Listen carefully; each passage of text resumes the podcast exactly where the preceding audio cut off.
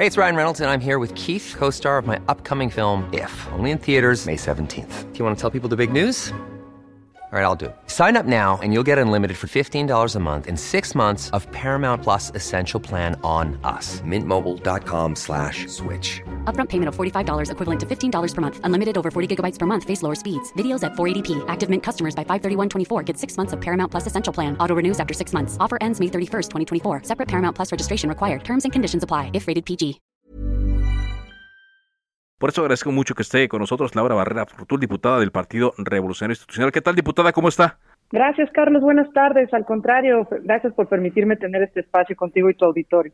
Pues eh, le decía, ¿no? En, la introducción que eh, la pandemia eh, pegó a todos por igual. No hay un ser humano de este planeta que no haya sido afectado, pero en actividades económicas, vaya que le pegó mucho al turismo, diputada.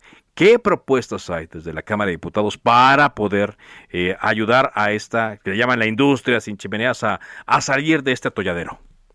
Efectivamente, la industria turística fue una de las más afectadas, cayó en 45% la, la visita de los turistas internacionales y casi en el 60% el turismo doméstico. Como tú sabes, eh, más del 95% de las empresas turísticas son micro y pequeñas, eso quiere decir que tienen menos de 10 empleados y es nuestra tercera fuente de ingresos. Entonces, bueno, pues toda nuestra solidaridad a un sector que nos requiere unidos, sin colores, sin partidos, trabajando justamente para dar soluciones y tener un plan emergente. la nueva composición de la Cámara le permite a la Comisión de Turismo regresar al grupo parlamentario del PRI y desde el primer día hemos presentado una serie de iniciativas que no se nos ocurren, Carlos, son iniciativas que el sector nos la demanda, el Consejo Nacional Empresarial Turístico, el CENET, nos hizo una presentación justamente para darnos este plan emergente. La primera es una modificación a la Ley Federal del Trabajo para establecer días de descanso asociados. Fíjate que los puentes tienen un beneficio económico muy importante. El primer puente del año, que es el de febrero, tuvo una derrama económica reportada por la Secretaría de Turismo de más de 4 mil millones de pesos. el de este año, 2020. Perdón, sí. Pero 2021, corrijo, 2021. Es, es correcto. En comparación, en 2020 todavía no había pandemia en esa fecha y luego vino, ¿no? La, la, la Entonces, es una buena noticia que la gente haya salido en el primer puente del año eh, eh, eh, con esta derrama. Así es, y reportó más de 4 mil millones de pesos. Entonces, la intención es que el primero de mayo sea aplicado el primer lunes de mayo. Ah, ok. ¿Correcto? Y la segunda es que el 27 de septiembre, que como lo acabamos de de, ver es el aniversario de la consumación de la independencia y también coincide que es el Día Mundial del Turismo, se aplique al primer lunes de octubre. Entonces tengamos un par más de, eh, de estos ah, puentes y de estos esa es una propuesta interesante en la que me gustaría detenerme porque ya sabe, este tipo de, temas siempre le interesa a nuestro auditorio. Entonces, el día primero de mayo no es un día eh, eh, de puente, ya, ya ni siquiera tampoco es festivo, ¿no? no sé si todavía se considera así. Como tal, el, día, el, día, uno, ¿sí es festivo? Eh, sí es festivo. Es que ya sabes que aquí nosotros trabajamos todos los días, ¿no? no, el primero de mayo sí está eh, festivo en el calendario, sin embargo, no tiene, o sea, el día que caiga, pues es el día que dejaste de trabajar. Claro, incluso sea sábado o domingo, digo, así se queda, ¿no? Pero entonces su propuesta es que, al igual que el 5 eh, de febrero, se pueda mover a un lunes para que se haga un puente. Ahí te va.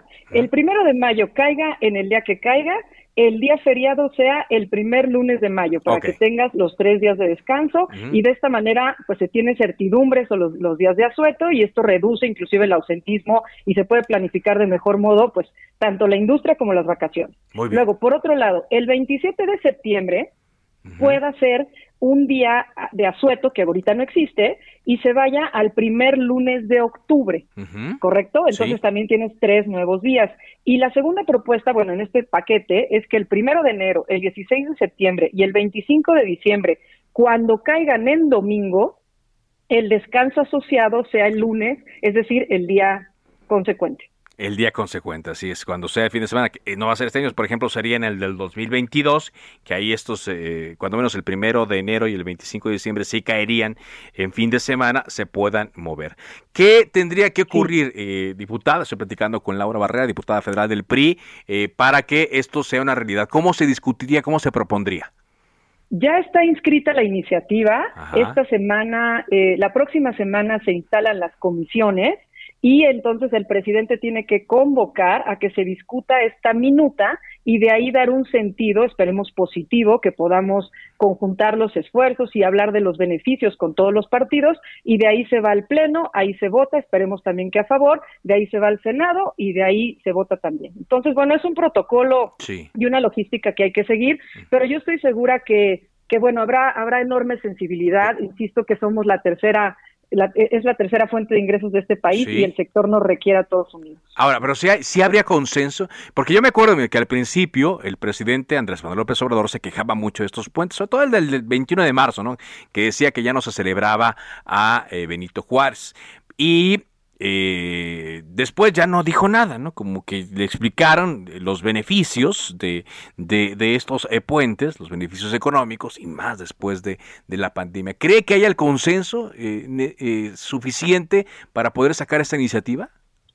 Pues apelamos a la sensibilidad. La verdad es que tienen una deuda muy pendiente con el sector. A ver, este gobierno recibió al turismo con la cancelación del aeropuerto, con el tren Maya, que tiene el 97% del presupuesto de la Secretaría de Turismo, con la eliminación del programa de Pueblos Mágicos, que tenía más de 520 millones de pesos, con la eliminación del Consejo de Promoción Turística de México, una institución que tenía 21 años de historia, 122 expertos, más de 23 oficinas en el extranjero. Pues bueno, yo creo que de verdad hay que hacerle ya de manera seria un guiño al sector que tiene más de 4 millones de empleos, que aporta más del 9% del PIB, que genera empleos más para mujeres y para jóvenes, y más en condiciones de pandemia. Tenemos dos responsabilidades con los mexicanos.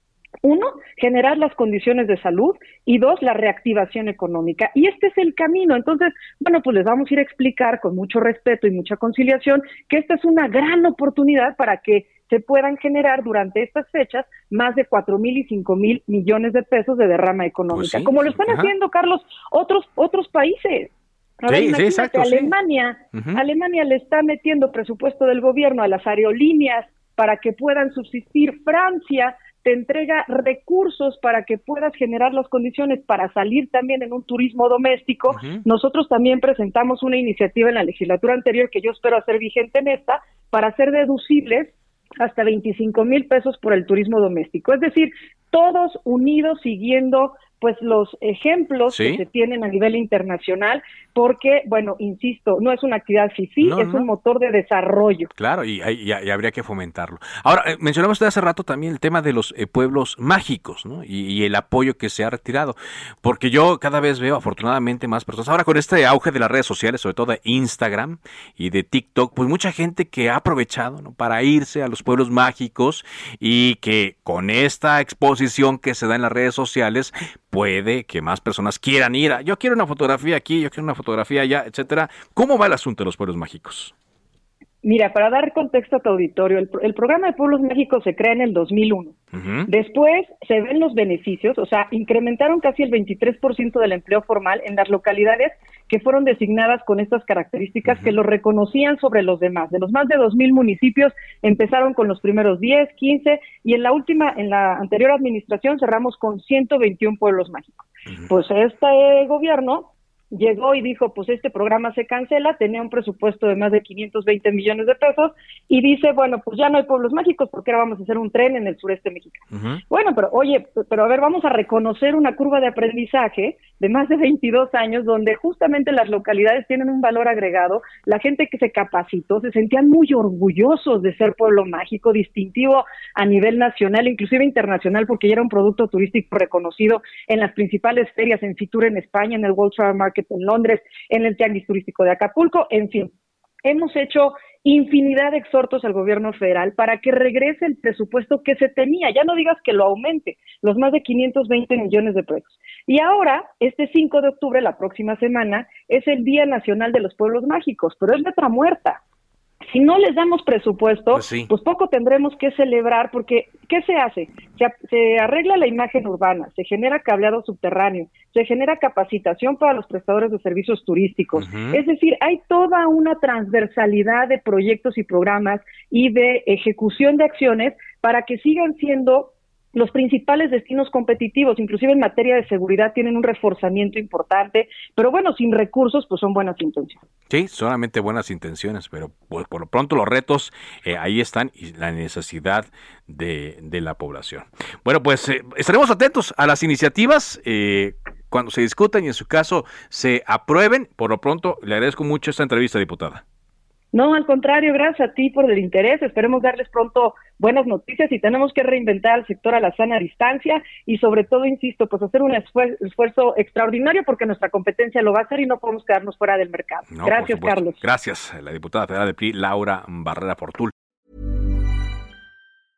Even when we're on a budget, we still deserve nice things. Quince is a place to scoop up stunning high-end goods for 50 to 80% less than similar brands. They have buttery soft cashmere sweaters starting at $50, luxurious Italian leather bags, and so much more. Plus, Quince only works with factories that use safe, ethical, and responsible manufacturing.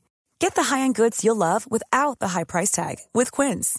Go to quince.com/style for free shipping and 365-day returns.